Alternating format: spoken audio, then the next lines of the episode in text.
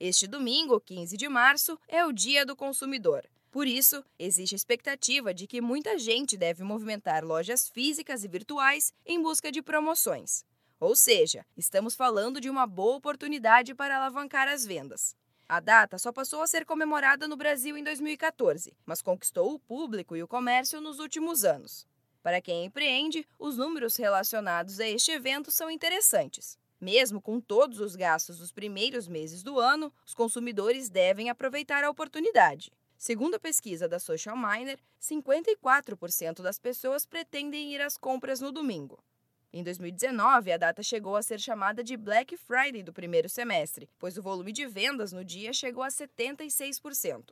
Cássia Godinho, consultora do Sebrae São Paulo, fala que não basta oferecer promoções ao público. Em datas com grande volume de vendas, é fundamental reforçar o atendimento e oferecer uma boa experiência para o cliente. Né? Então é importante que os vendedores estejam bem preparados. Se for uma loja física, tem que conversar com o cliente, entender o que precisa.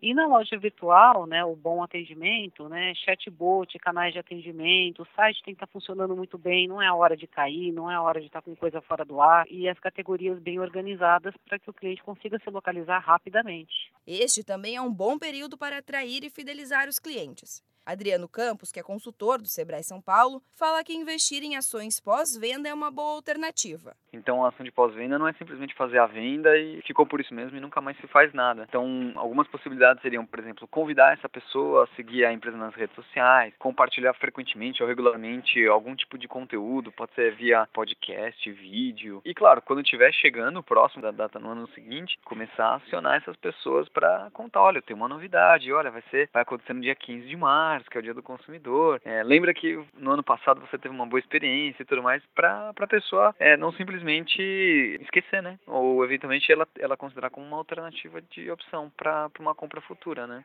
Outra dica é considerar o dia como parte do calendário de ações promocionais anual, incluindo a ideia no planejamento estratégico. Para outras dicas ou tirar dúvidas, procure um escritório do Sebrae mais próximo ou ligue para 0800 570 0800. Da Padrinho Conteúdo para a agência Sebrae de Notícias, Giovana Dornelles.